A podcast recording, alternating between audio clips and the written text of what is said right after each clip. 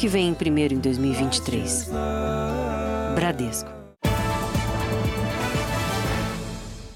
Olá, boa noite. Boa noite. Dois suspeitos de fazer parte de uma quadrilha especializada no roubo de cargas foram presos em flagrante em São Paulo. Esse tipo de crime preocupa os motoristas e as transportadoras. Só nos dois primeiros meses do ano aconteceram, em média, 16 casos por dia. As imagens foram cedidas com exclusividade para o Jornal da Record. Câmeras no uniforme dos policiais militares mostram o momento em que os agentes surpreendem os criminosos no meio da rua. Deita! Deita! Deita! Deita! A partir da prisão do primeiro suspeito, os policiais chegaram a um segundo homem. Ele estava com o veículo que a vítima usava para trabalhar e indicou o local do cativeiro aos policiais. A vítima estava no barraco, né? Estava bem nervosa, com medo ainda, né? É, provavelmente eles iriam fazer PIX e transferências bancárias da, das contas dele. Segundo a investigação, o motorista transportava uma carga na zona leste de São Paulo quando foi abordado por dois homens. Ele foi colocado no carro dos sequestradores que fugiram rapidamente, levando também a carga e o veículo da vítima. Mas uma testemunha que passava bem na hora conseguiu anotar a placa do carro dos criminosos e avisou a polícia que iniciou as buscas na região. A vítima foi libertada sem ferimentos e o veículo recuperado. Os dois criminosos foram presos em flagrante. Os dados da Secretaria de Segurança Pública de São Paulo mostram que entre janeiro e fevereiro deste ano foram registradas 970 ocorrências de roubo de cargas no estado, média de 16 por dia.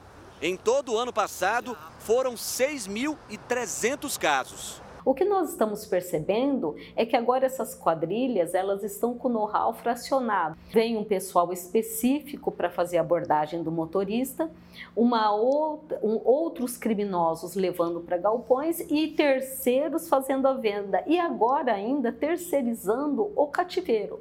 O diretor do Sindicato dos Caminhoneiros de São Paulo faz um alerta aos profissionais de transporte de cargas. Ele não tem que estar tá falando aonde é que ele vai carregar, qual é o produto que ele vai carregar, para onde ele vai, qual é o itinerário que ele vai fazer. Ele não tem que estar tá falando isso para todo mundo. Esse caminhoneiro, com 15 anos de experiência, diz que trabalha com medo. Tem vários colegas aí que já foram assaltados já nesse ramo. Nós trabalhamos com medo, sim.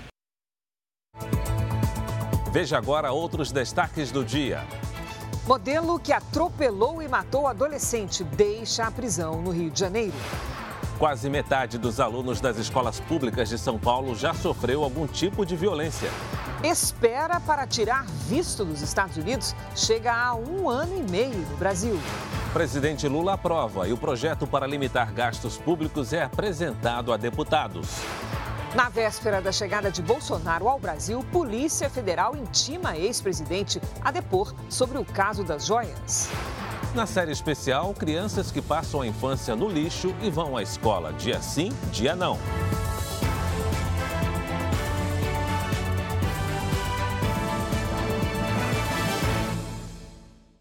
Oferecimento: Bradesco. Renegocie suas dívidas com condições especiais.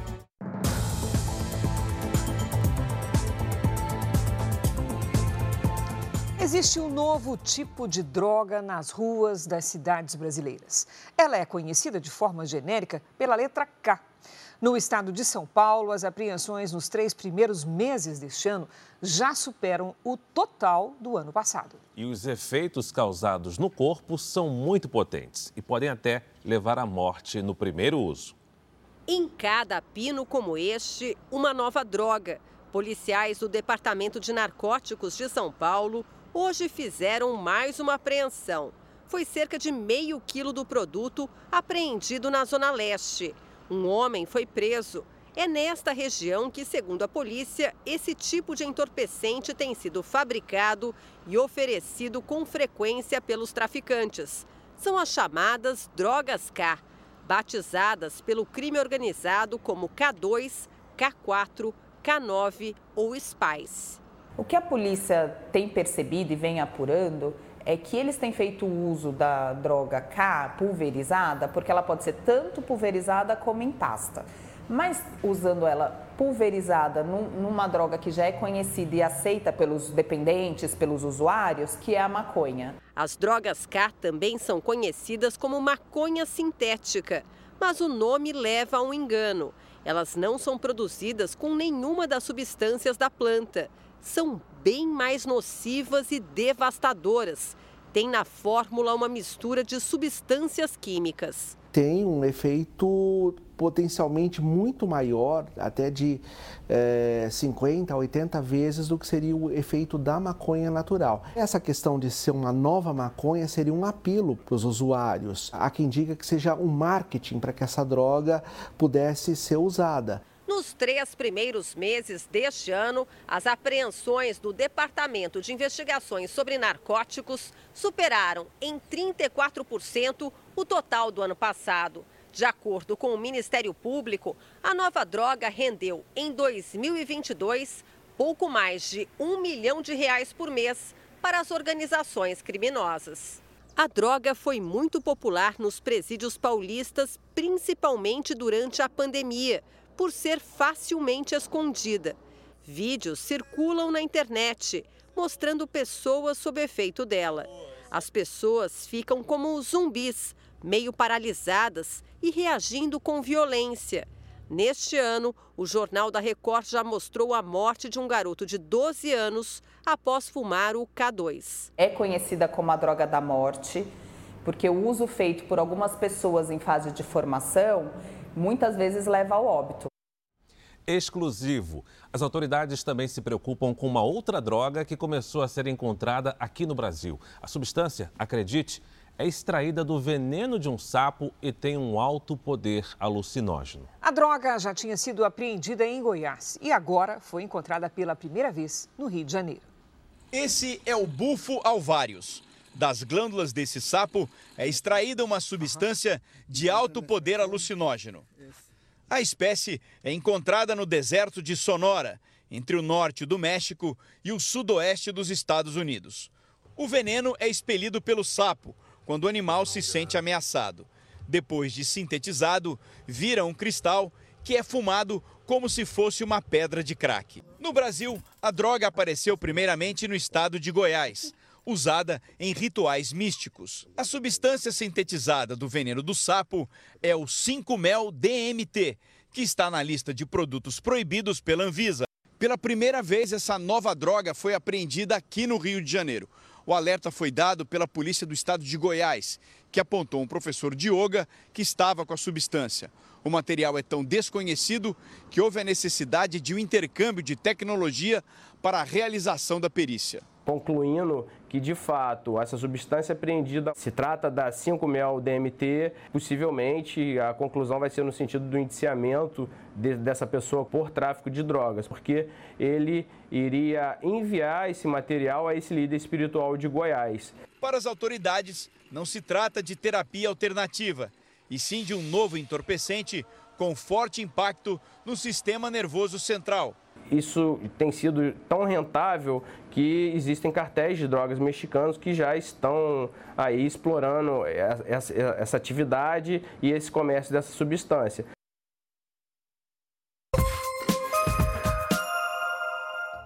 Uma operação conjunta das polícias do Rio de Janeiro e de Brasília prendeu cinco integrantes de uma quadrilha que aplicava golpes, principalmente em idosos. Os criminosos faziam negociações fraudulentas de títulos de clubes de benefícios.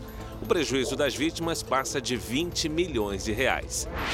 Em Salvador, ambientalistas retiraram 129 ovos de tartaruga marinha da praia da Pituba.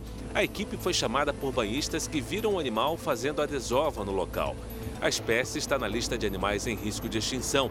Os ovos foram entregues ao projeto Tamar, de proteção às tartarugas marinhas.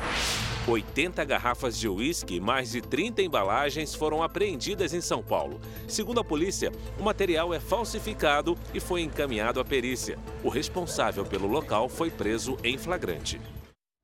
A demora para agendar o pedido de visto de entrada nos Estados Unidos tem prejudicado os planos de muitos brasileiros. Nos consulados americanos aqui no país, o menor tempo de espera para fazer a entrevista passa de um ano. A festa de sete anos do Bernardo foi num buffet infantil. Já para a próxima comemoração, em setembro, ele tem um sonho. Aí eu sentei com ele e falei: vamos planejar já a festa do ano que vem. Ele olhou para mim e falou: mamãe, ano que vem eu não quero festa, quero uma viagem. Eu falei: meu Deus, você quer uma viagem para onde, Bernardo? Quero ir para os parques de Orlando.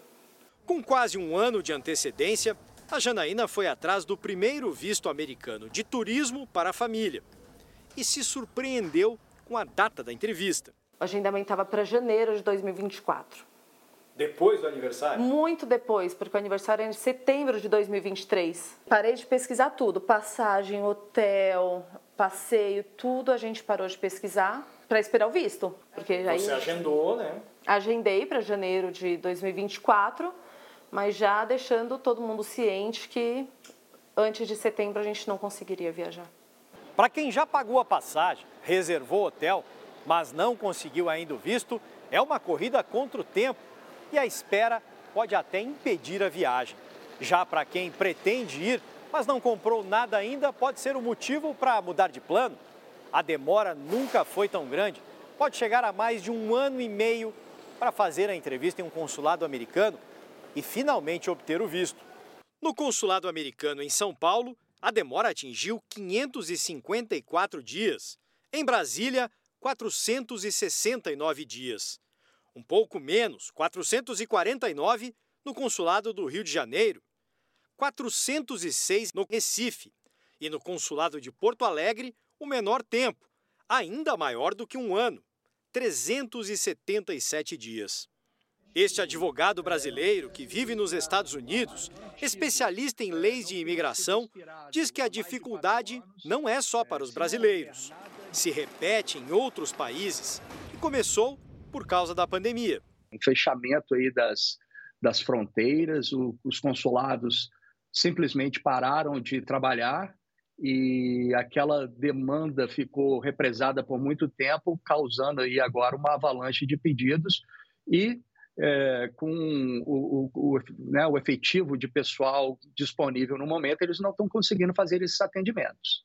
Em nota, a Embaixada Americana no Brasil admitiu o problema, que atinge quem precisa do visto pela primeira vez. Para renovações, o tempo já foi reduzido com a dispensa de entrevistas.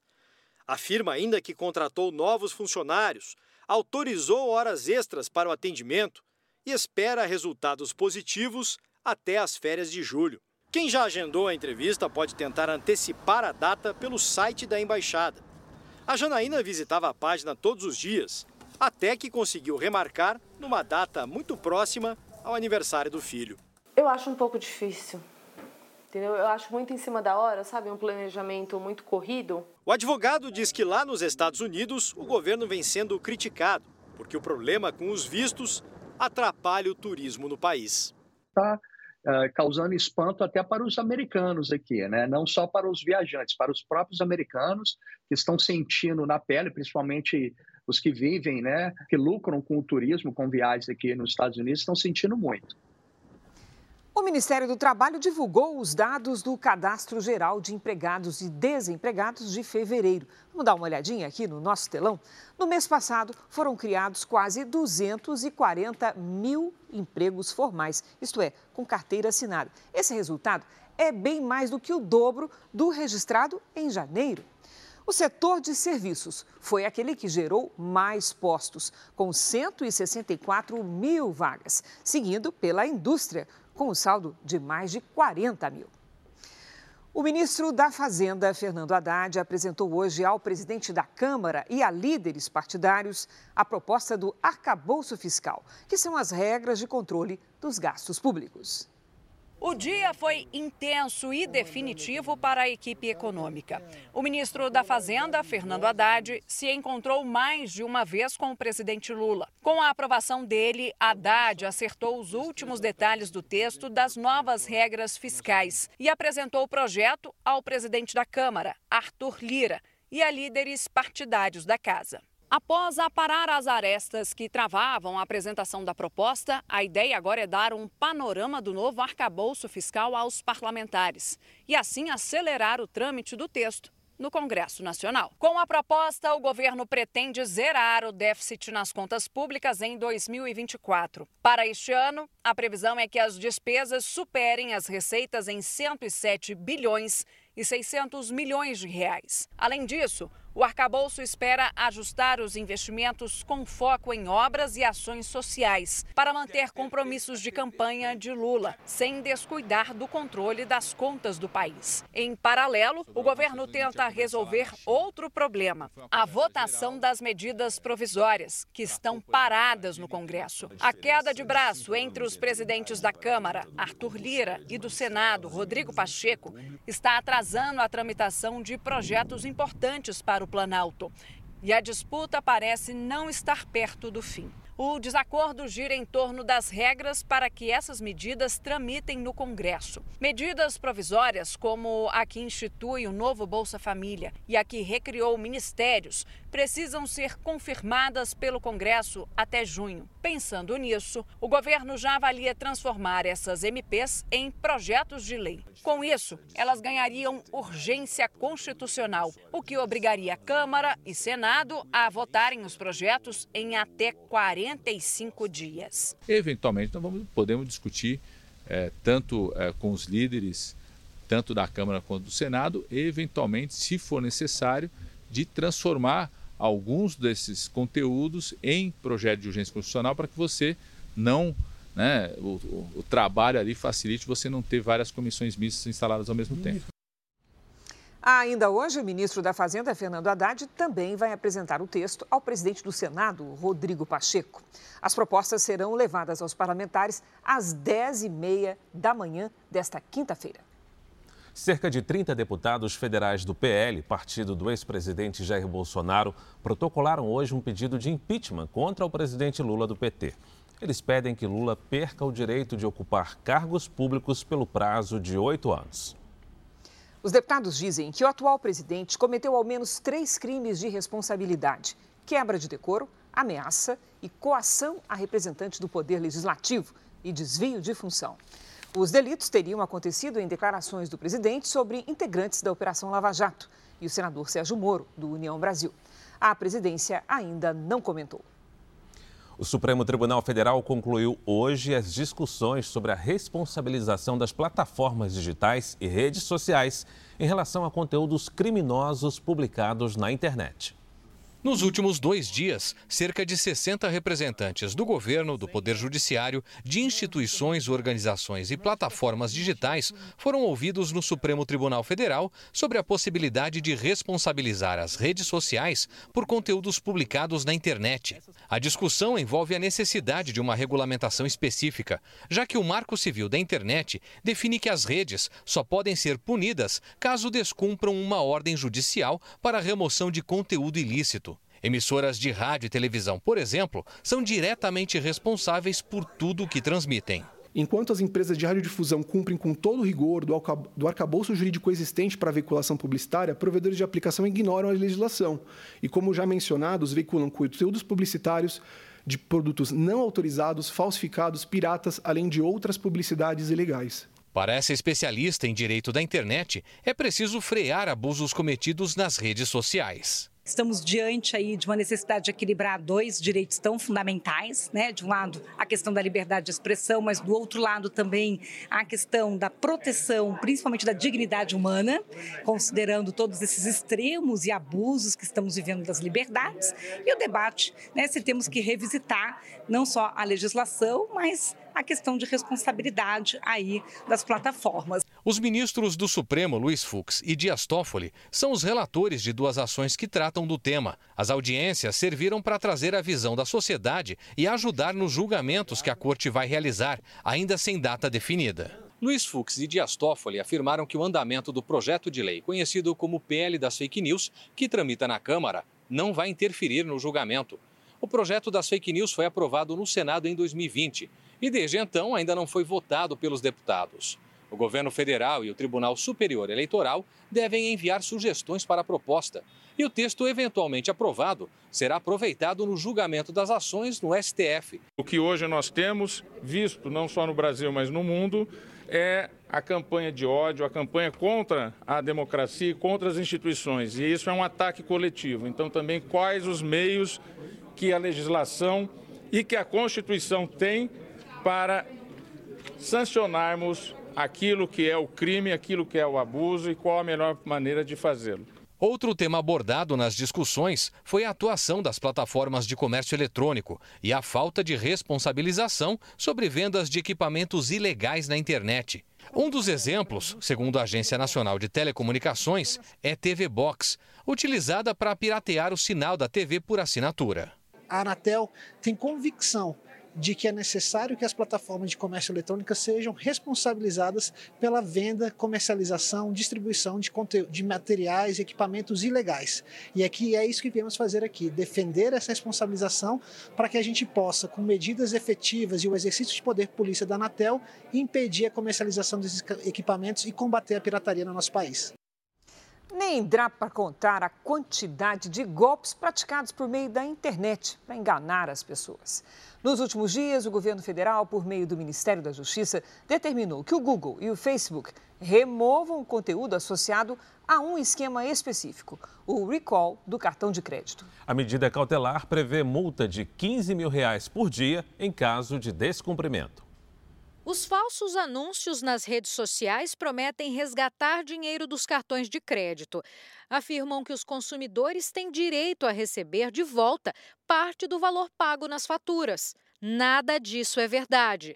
O próprio Banco Central divulgou um vídeo oficial para desmentir a possibilidade de qualquer reembolso dos gastos com o cartão de crédito. Isso é golpe. Apesar dos alertas, muita gente continua sendo enganada. Em alguns casos, os criminosos vendem cursos online em que supostamente orientam os clientes sobre a devolução do dinheiro gasto com o cartão.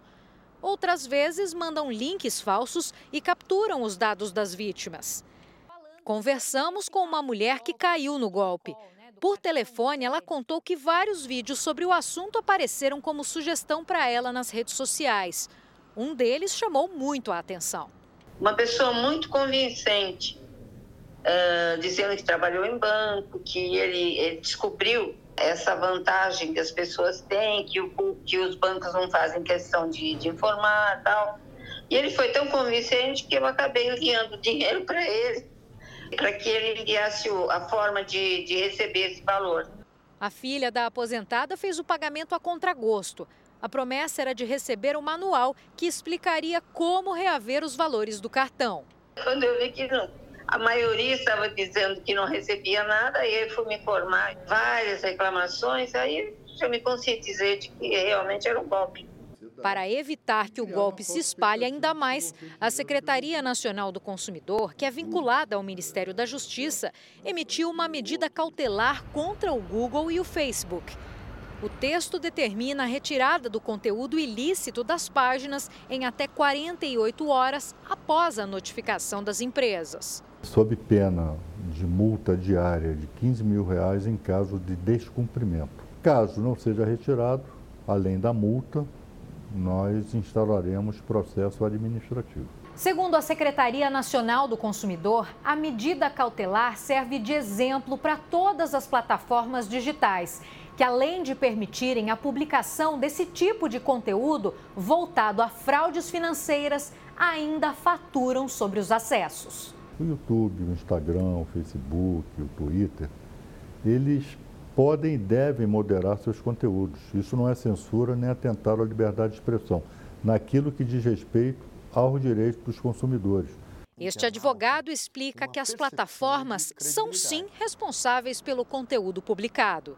Uma vez que ela está sendo remunerada para divulgar alguma coisa, é? ao dar é, maior visibilidade para essa, essa, esse conteúdo por conta de remuneração, ela também tem que fazer uma verificação se o conteúdo ele, ele tem um objeto lícito ou manifestamente ilícito. A assessoria do Facebook informou que a empresa respeita as autoridades brasileiras e está analisando a medida. O Google Brasil disse que não vai comentar o assunto neste momento. Veja a seguir: pesquisa revela quase metade dos alunos já sofreu algum tipo de violência nas escolas públicas de São Paulo. Justiça concede liberdade a modelo Bruno Krupp, que atropelou e matou uma pessoa no ano passado. Na série especial, crianças que vivem do lixo no interior do Maranhão.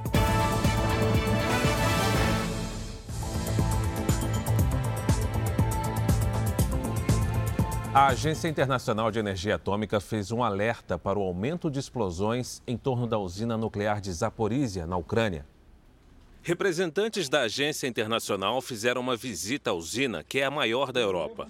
A intenção era avaliar as instalações e verificar se existe risco de um acidente nuclear em meio à guerra. Desde o ano passado, Moscou e Kiev trocam acusações sobre os ataques feitos na região. Esta semana, o presidente ucraniano Volodymyr Zelensky afirmou que a Rússia usa a usina como se fosse um refém e que a segurança não está garantida até que as tropas de Vladimir Putin deixem a área. Os Estados Unidos vão destinar o equivalente a mais de 3 bilhões e meio de reais para apoiar a democracia ao redor do mundo. O anúncio foi feito pelo presidente Biden na segunda cúpula da democracia, que reúne líderes mundiais de forma remota. O objetivo é conter a influência da Rússia e da China. O bilionário Elon Musk e mais mil especialistas mundiais assinaram uma carta aberta pedindo uma pausa por seis meses nas pesquisas sobre inteligência artificial. Para o grupo, a tecnologia oferece grandes riscos para a humanidade. O rei Charles III chegou hoje a Berlim, na Alemanha.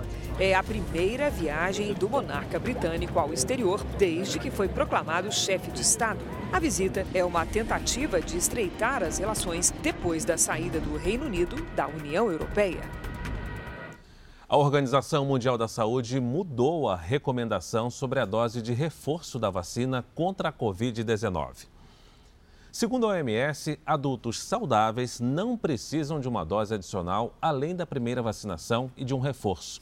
Já idosos, grávidas, adultos com comorbidades e profissionais de saúde são aconselhados a receber o reforço em um intervalo de entre 6 e 12 meses. O presidente do México, López Obrador, prometeu punir os responsáveis pelo incêndio que deixou dezenas de mortos num centro de detenção na fronteira com os Estados Unidos. Imagens de câmeras de segurança mostram o momento em que imigrantes colocam fogo em colchões durante um protesto contra uma possível deportação. A eventual negligência dos policiais que não agiram para evitar a tragédia será investigada. A fumaça densa tomou conta do abrigo. 38 pessoas morreram e 29 ficaram gravemente feridas no incêndio. De volta ao Brasil, a Polícia Civil de São Paulo investiga se outros dois alunos tiveram participação no ataque à escola que terminou na morte de uma professora. A insegurança passou a fazer parte da rotina de estudantes da rede estadual de educação. Metade dos adolescentes já sofreu algum tipo de violência dentro das instituições. Em 25 anos de profissão, esta professora já presenciou muitas ameaças, brigas e agressões dentro da escola. Com medo, prefere não se identificar. Na semana passada foi uma bomba que uma garota levou para a escola e foi apreendida pela vice-diretora. E ela tinha ameaçado os meninos a, anteriormente de que se alguém contasse sobre a bomba, ela ia levar uma faca e ia matar a facadas quem delatasse ela. Na semana passada, esta estudante de 11 anos teve a mão perfurada por uma menina na sala de aula. Ela grita muito na sala. Aí eu falei, olha, para de gritar porque eu não tô conseguindo me concentrar na lição. Aí ela pegou o palito que eu estava fazendo unha na sala e começou a me espetar. A mãe dela ainda está em choque. O que mais dói eu, enquanto mãe, ver que minha filha está exposta a essa situação, porque eu deixo minha filha na escola, tô achando que ela está segura. Por muitos anos, as escolas foram consideradas lugares seguros por pais, estudantes e professores. Mas a violência no Brasil ultrapassou os portões e chegou às salas de aula. Uma pesquisa divulgada hoje mostra que 5 em cada 10 alunos da rede estadual de São Paulo consideram que estudam em um ambiente violento e quase metade afirmou já ter sofrido algum tipo de agressão nos colégios. Dentre as principais violências citadas pelos estudantes estão bullying, agressão verbal, discriminação e agressão física. Melhorar uh, o ambiente escolar, promover uma cultura de paz é fundamental para termos qualidade de ensino na rede pública de São Paulo. O adolescente de 13 anos que matou uma professora e feriu outras quatro pessoas na segunda-feira vai permanecer internado na Fundação Casa por determinação da Justiça. Um aluno da escola adentrou, esteve com, com o adolescente infrator, né, é, minutos antes da ocorrência dos fatos. Ele alega que, que não fez nada de, de ilícito, que apenas conversou com ele, mas nós o temos como suspeito. Nós temos mais um adolescente que também é, nós temos como suspeito de ter aí é, participado até mesmo no viés é, de induzimento, instigação. Cíntia, a professora de educação física que imobilizou o agressor, defende que escolas seguras precisam ser uma prioridade de todos. É um trabalho mútuo de toda uma sociedade ali junta. Perfeito. Se cada um fizer a sua parte, dá certo. E eu acredito na educação. A Secretaria de Educação de São Paulo disse que intensificou o programa que forma profissionais dedicados à prevenção da violência nas escolas e que já está em andamento a contratação de 150 mil horas de atendimento psicológico nas unidades. Menos de um ano depois de atropelar e matar um adolescente no Rio de Janeiro, o modelo Bruno Krupp deixou hoje a prisão. Ele vai responder em liberdade, mas terá de usar tornozeleira eletrônica. Bruno Krupp saiu do presídio de Bangu após oito meses de prisão preventiva. A defesa do modelo conseguiu na justiça a liberdade provisória. Nesta foto, divulgada pela defesa, ele demonstra tranquilidade depois de ter sido liberado. A decisão do ministro Rogério Schietti Cruz, do Superior Tribunal de Justiça, aponta que o modelo não é perigoso. É réu primário, trabalha e tem residência fixa ele terá que cumprir algumas determinações. Uma delas é o uso de tornozeleira eletrônica. Bruno Krupp também está proibido de dirigir, de sair de casa à noite, de deixar o Rio de Janeiro sem autorização judicial e terá que comparecer em juízo para detalhar sua rotina. Em julho do ano passado, o modelo atropelou e matou o estudante João Gabriel Cardim Guimarães, de 16 anos. O acidente aconteceu na orla da Barra da Tijuca. Bruno Krupp dirigiu uma motocicleta a mais de 100 km por hora. A velocidade máxima permitida na via é de 60 km por hora. A mãe do jovem está inconformada. As pessoas acabam tendo, tomando decisões que, de alguma forma, fazem sentido para elas. Não faz menor sentido para mim isso. Não faz mesmo. Essa dor ela é incurável, entendeu? Não há juiz, não há ninguém no mundo que consiga tirar de dentro de uma mãe a dor de ter que enterrar o seu filho. Bruno Krupp responde por homicídio com dolo eventual, quando a pessoa assume o risco de matar. Dias antes do acidente que matou o estudante João Gabriel, o modelo já tinha parado em uma blitz. Ele estava dirigindo uma moto sem placa e, mais uma vez, em alta velocidade. Bruno Krupp também já foi investigado pelos crimes de estupro e estelionato, mas os processos foram arquivados. Para a mãe de João Gabriel, o sentimento é de injustiça. Não tem é, relaxamento de prisão para mim. É uma prisão eterna você não ter o seu filho nunca mais na sua vida. Um dos maiores eventos de empreendedorismo do mundo começou hoje em Porto Alegre. A ideia é reunir em um só lugar mais de 20 mil pessoas interessadas em apresentar e investir em novos negócios. São 22 mil metros quadrados de estrutura em um dos principais cartões postais da cidade. De hoje até sexta-feira, Porto Alegre reúne mais de 3 mil startups, como são conhecidas as empresas de inovação, e mais de 600 fundos de investimento. Esse é o objetivo principal do evento, é juntar fundos, startups e empresas para que elas possam fazer negócio. A edição do ano passado foi a primeira realizada fora da Europa. 40 mil contratos foram fechados, números que devem ser superados em 2023. Autoridades também circularam pelo evento. O governador do Rio Grande do Sul, Eduardo Leite, falou sobre o trabalho para atrair investimentos para o estado. A edição do ano passado já tinha sido uh, reconhecida nacionalmente Uh, o volume de investidores e expositores cresceu em relação ao ano passado. Então, o grande impacto é fazer o Rio Grande do Sul se tornar cada vez mais referência nessa nova economia, né? em inovação, em tecnologia.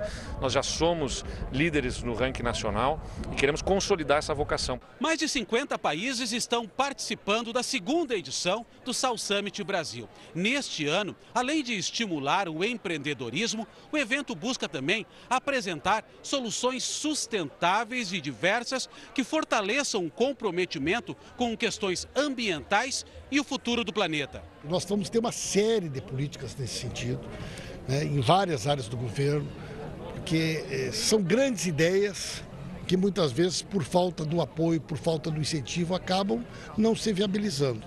Você tem aqui a inteligência, você tem aqui uma juventude né, cheia de vontade, com grandes ideias, com capacidade. O que, que falta? É a oportunidade. É isso que o governo federal quer ajudar. A seguir, você vai ver que o ex-presidente Bolsonaro está no aeroporto para voltar ao Brasil. O Palmeiras vai disputar a final do Campeonato Paulista e o Dudu está prestes a conquistar o 11º título da carreira. Vai ser contra o Água Santa? Ah, acho que vai, né? Crianças perdem a infância trabalhando em lixões no interior do Maranhão. É na reportagem de hoje da série especial.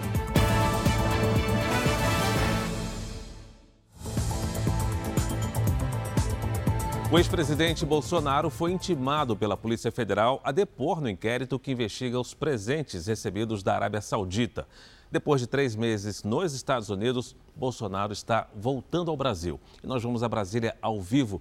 Tiago Nolasco, muito boa noite para você. Qual é a previsão de desembarque do ex-presidente?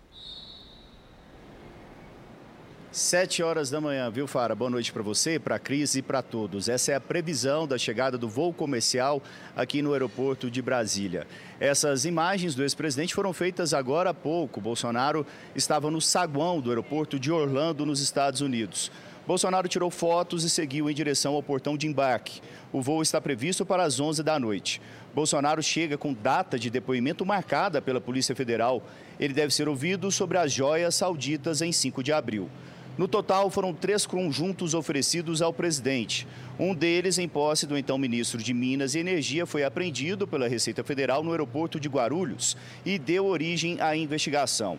Aqui em Brasília, parlamentares bolsonaristas convocaram apoiadores para receber o ex-presidente. Mas, para evitar tumulto, ele não sairá pelo saguão principal do aeroporto. O PL, partido de Bolsonaro, vai fazer uma recepção ao ex-presidente. Eu conversei com Jair Bolsonaro, ele me disse que não espera ser recebido com festa e pretende descer do avião como um passageiro normal. O ex-presidente vai morar aqui em Brasília, pretende voltar a viajar pelo país e comandar a oposição ao governo Lula. Fara e Cris, é com vocês em São Paulo. Obrigado pelas informações, Nolasco. Paulistão 2023 Claro, quem está com a gente é a Milena Ciribelli e vai trazer agora todas as informações da final entre Palmeiras e Água Santa. Olá, Milena, boa noite. É tipo assim Davi Golias, né? é, tá chegando a hora, hein? Emoção garantida. Emoção garantidíssima. Pois é, Cris, é, o Palmeiras a gente pode dizer que é uma das fases mais maravilhosas que o Verdão está enfrentando, porque foram oito títulos em três anos e sete deles com quem? Com o técnico Abel Ferreira. Vai ser demais, jogão. Boa noite para vocês, boa noite a todos. Pois é, gente, então começa no domingo é, essa grande decisão e a Record vai transmitir ao vivo para todo o Brasil. Fiquem tranquilos, a partir das três e meia da tarde, o primeiro jogo da decisão. E o atacante Dudu, que já é ídolo dos palmeirenses, mas pode chegar a um título paulista nesse título paulista, grande chance de se igualar a um dos maiores jogadores de toda a história do clube. Veja aí. 31 anos de vida, 13 como jogador profissional e 7 construindo uma carreira vitoriosa no Palmeiras. Os números de Dudu neste estádio impressionam. Ele é o atleta que mais jogou no Allianz Parque e está entre os que mais vestiram a camisa do Palmeiras na história. Pelo Verdão, disputou 414 jogos. marcou 85 vezes e deu 96 passes para gols. E o melhor de tudo, conquistou 10 títulos até agora. O próximo pode vir em abril. Se vencer, o Paulistão será o décimo primeiro. Vai ficar a um título de Ademir da Guia, o maior vencedor da história do Palmeiras. Tantos anos que, que nenhum jogador, pelo menos, se aproxima dele de, de títulos, né? E eu tô podendo ter essa oportunidade agora. A gente espera que a gente possa sair campeão para a gente subir mais um degrauzinho aí na, na história do, do clube. Para que esta estante ganhe mais um troféu, o Palmeiras precisa passar pelo Água Santa, que pela primeira vez chega à decisão e tem o respeito do ídolo palmeirense. A gente jogou com a Água Santa na primeira fase, foi um jogo muito, muito difícil, um jogo de muito, muito truncado, né? Não importa se a gente joga contra o Água Santa, contra o Ituano, contra o Flamengo, contra o, o São Paulo, o Corinthians, a gente encara o jogo com a mesma seriedade. Além de mais uma conquista, Dudu está ansioso para voltar a balançar as redes. Ele não faz um gol desde novembro do ano passado. Ser um dos maiores artilheiros da história do Palmeiras também está nos planos do atacante. Espero ainda jogar bastante tempo no Palmeiras ainda, conquistar bastante títulos para quando acabar minha, minha carreira a gente ver que deixamos uma história bonita dentro, dentro do Palmeiras. No domingo, a partir das 13h30 da tarde, a Record TV transmite Água Santa e Palmeiras ao vivo para todo o Brasil. Dudu é fera, já tem história. Bom, gente, eu fico por aqui. Todos os detalhes da grande final do Paulistão 2023 você acompanha no r7.com. Cris Fara. Esse não vai dar para perder. Obrigada, Helena. Ventos de 80 km por hora atingiram a cidade de Guarulhos e o Aeroporto Internacional de São Paulo. As imagens mostram rajadas tão fortes que arrastam uma lixeira e também equipamentos usados no transporte de cargas. A ventania ainda provocou estragos no saguão do Terminal 2. Uma janela quebrou e atingiu mesas e cadeiras. Ninguém se feriu. De acordo com a concessionária que administra o aeroporto, nove voos precisaram ser adiados. Na mesma região, o muro caiu sobre seis carros. Também não houve feridos. Chove há 20 dias seguidos nos estados do norte e nordeste do país. Oi, Lide, boa noite. Com esse aguaceiro todo, como é que vai ficar a quinta? cheia de alertas, viu, Cris? Boa noite para você. Oi, Fara, muito boa noite. Boa noite a todos que nos acompanham. As imagens de satélite mostram nuvens de tempestade se formando no Uruguai, além da intensa nebulosidade entre o norte e o nordeste. Nesta quinta-feira, uma frente fria avança pelo sul e leva temporais para todos os estados da região. Do Rio Grande do Norte até o Acre, o mesmo cenário de calor e umidade dos últimos dias, o que mantém ativo o alerta de enchentes e deslizamentos. Do Rio Grande do Sul até São Paulo e em Mato Grosso do Sul, risco de granizo e ventania de 80 km por hora. Entre o Espírito Santo e o oeste da Bahia, o ar seco impede a formação de nuvens e cai a umidade do ar. Em Florianópolis, Belo Horizonte, Campo Grande e em Belém, máxima de 32. Em Maceió e em Porto Velho, 30. Nesta quinta, tanto na capital paulista quanto no Rio de Janeiro, pode chover no fim do dia com risco de temporais. Máximas de 31 e de 34 graus. Em São Luís, chove o dia todo e faz 30. Curitiba amanhece com nevoeiro e à tarde faz até 28, com risco de temporais. Está na hora do tempo delivery. O Tarcísio é de Ananindeua, no Pará, Lidiane. Vamos para lá, Fara. Oi, Tarcísio. Olha só, a chuva só vai perder intensidade no início da semana que vem. Mas isso não quer dizer que o tempo vai ficar seco, tá? É apenas uma trégua nos temporais. Máximas em torno dos 30 graus para você. Agora você atende ao Eliel de Camaragibe, Pernambuco. Opa! Eliel aqui na nossa tela. Eliel, a previsão também indica muita chuva na quinta e na sexta-feira. Cuidado com áreas de encosta e próximas a rios. Nesta quinta faz 28. A gente espera também a sua participação por aqui. Mande seu pedido pelas redes sociais com a hashtag você no JR. Cris, para. Obrigada, Lid. Boa noite, Lid. Boa noite. Em julho, o Estatuto da Criança e do Adolescente completa 33 anos de criação. Mais de três décadas depois, ainda é flagrante o descumprimento das leis escritas para proteger essa parcela importantíssima da população. Pois é, na reportagem de hoje da série especial, Cris, o Jornal da Record retrata a vida de famílias que vivem do que encontram no lixo em Coroatá, no interior do Maranhão. As crianças acompanham os pais e frequentam a escola, dia sim, dia não. Os repórteres Renata Loures, Sebastião Melo e Washington Máximo vão mostrar agora como essas crianças ficam expostas ao risco de doenças, enquanto o futuro é desenhado por linhas incertas.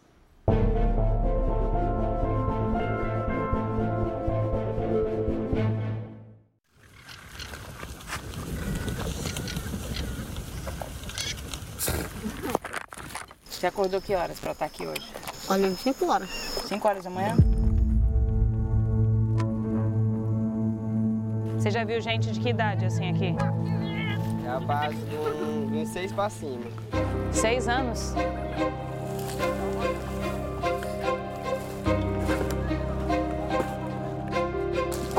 Tem quantos anos? 11. Eu tenho uns 13. 11. 11 anos? O que, que você sonha assim? Na casa de uma árvore.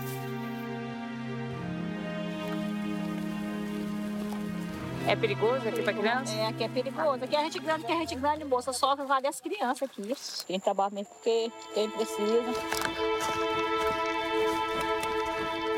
Vem gente de toda quanto é idade, né? Vem gente mais velha, vem menino Mais novo. pequeno, mais pequeno esse daí. hein? Vem mais novos que eles? Já aconteceu de menino machucar aqui, porque tem tudo quanto é tipo de Já que a gente se corre, fica de vidro. Nossa, rapaz, já já vi dessa bolsa eu chegar em casa. Rapaz, uma relíquia. Estamos no interior do Maranhão.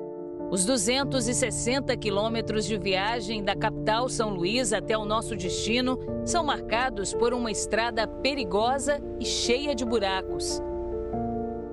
Foram mais de cinco horas para chegar a Coroatá. Na cidade de cerca de 60 mil habitantes, falta trabalho. Só pouco mais de 6% da população tem emprego formal.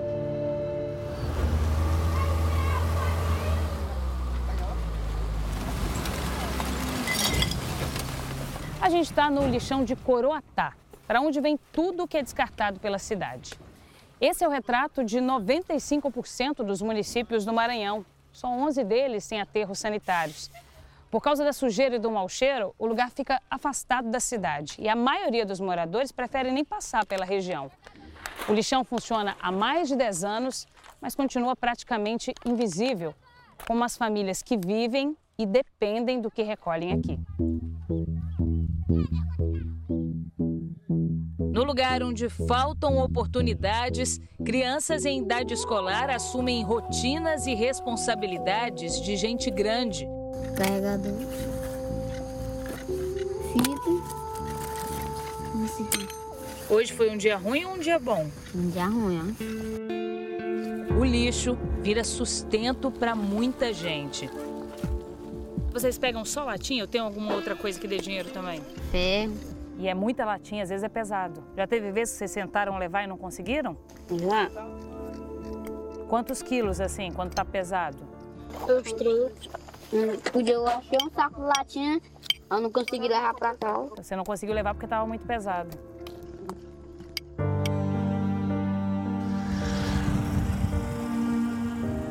Muitas crianças vêm acompanhadas dos pais. Outras trabalham sozinhas e estão expostas a todo tipo de exploração. Mas já aconteceu de vocês venderem e ele não pagar direito? Talvez. Estudei, eu levei um, um saco de ferro só corrente pesada. Ele deu dois reais pra mim. Só dois reais. Aí quando é gente grande, le- leva. Ele dá, ele dá de 50, 40. Então, quando ele, ele vê que é criança, ele paga menos. Ele paga dois reais. E esse, esse saco que ele pagou dois reais, valia quanto mais ou menos? 50 reais. E aí vocês falam o que com ele? Não. Vocês ficam com medo, né? Hum. No bairro onde fica o lixão até tem uma escola municipal, mas falta estrutura para atender as crianças da região. Segundo o censo do IBGE, nove em cada dez crianças estão matriculadas. No papel não parece tão ruim. São cerca de 13 mil nos ensinos infantil e fundamental.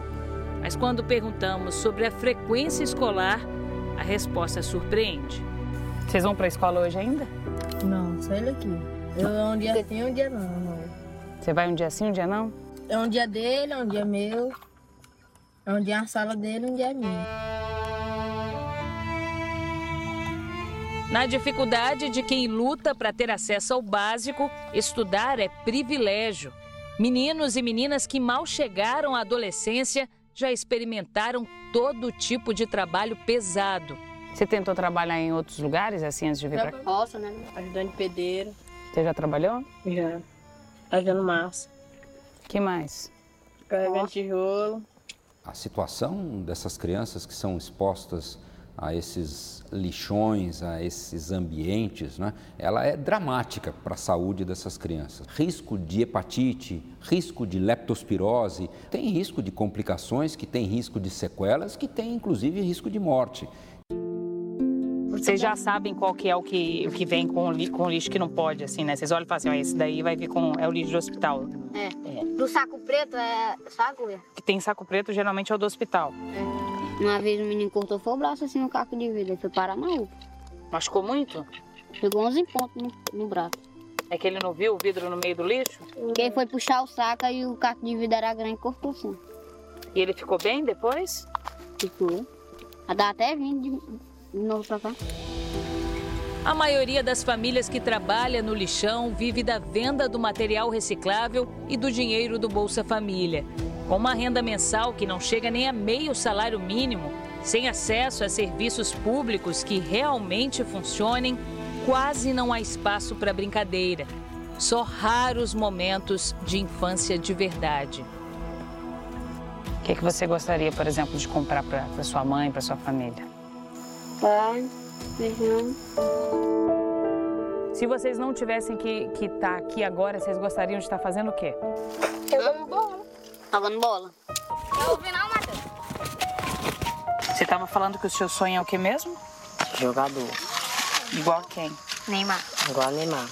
Quando você for jogador de futebol, você vai fazer o quê com o dinheiro? Ajudar em casa. É o seu sonho? É. E essa casa aí é uma casa que você daria para sua família? É. Estatuto da Criança e do Adolescente.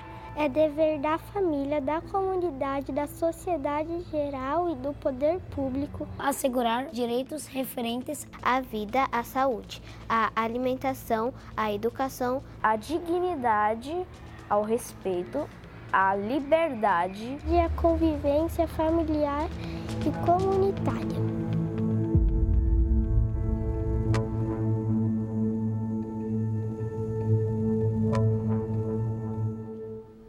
Nossa equipe procurou o prefeito de Coroatá, Luiz Amovelar Filho. Nós questionamos se a prefeitura está ciente da presença de crianças no lixão da cidade e por que não há fiscalização no local.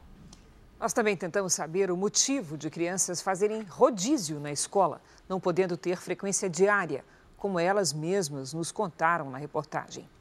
Até agora não houve resposta da prefeitura. Essa edição termina aqui. À meia-noite e meia tem mais Jornal da Record. Fique agora com a novela Jesus. E logo depois de Vidas em Jogo, tem episódio inédito de Quilos Mortais. Boa noite. Uma excelente noite para você.